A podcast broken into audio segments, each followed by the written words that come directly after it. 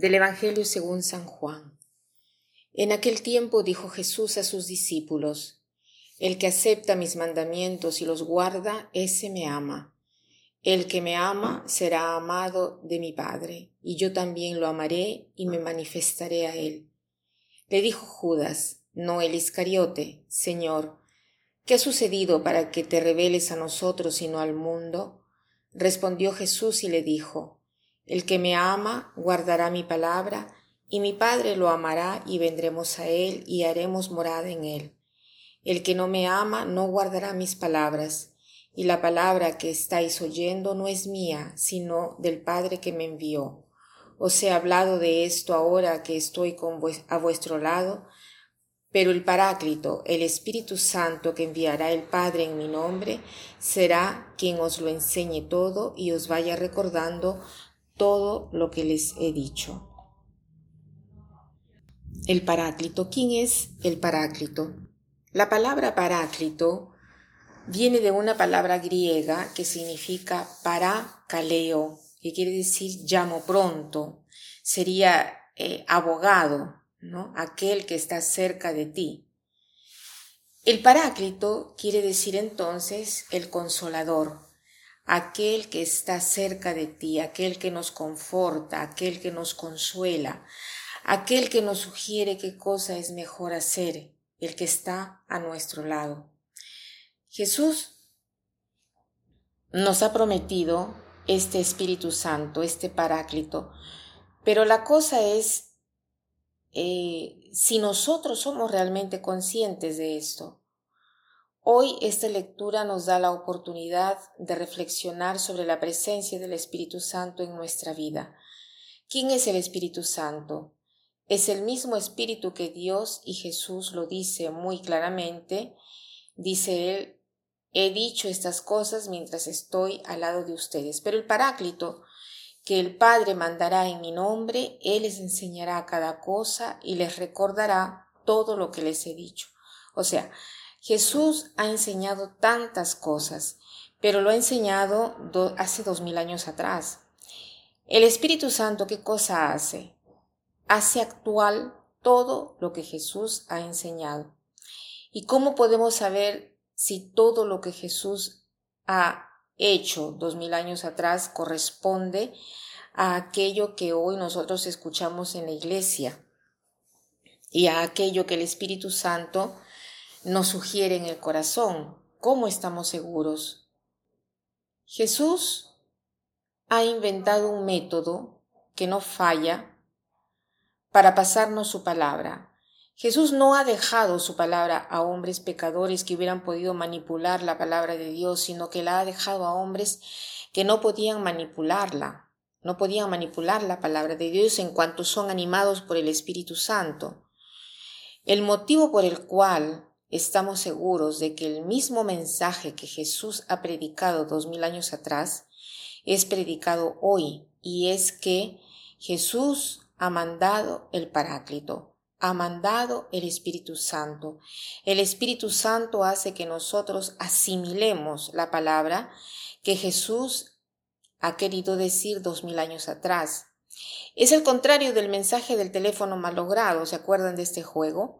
Uno dice un mensaje en el oído a otro, y después a otro, y después a otro, y el último de la fila debe decir el mensaje que dijo el primero, ¿no? Pero el mensaje al final es totalmente diverso, está totalmente cambiado, porque pasando de boca en boca, de oído a oído, se han agregado palabras o se han quitado palabras y el mensaje está todo tergiversado, todo cambiado, ¿no?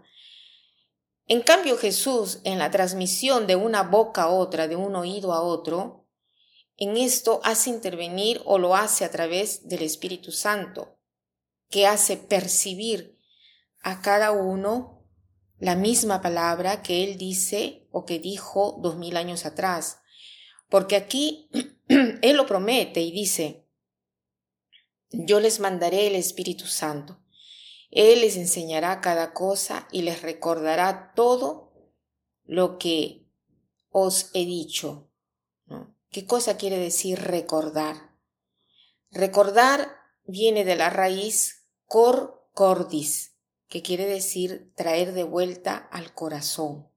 Eso quiere decir recordar. Corcordis, traer de vuelta al corazón. O sea, nos hará enamorar nuevamente de todo aquello que el Señor quiere de nosotros. ¿Y qué cosa quiere decir que el Señor nos guiará y nos enseñará cada cosa? Quiere decir que no hay un momento en nuestra vida en el cual el Espíritu Santo esté ahí listo para sugerirnos qué cosa hacer. Siempre el Espíritu Santo estará a nuestro lado y nos dirá qué cosa debemos hacer.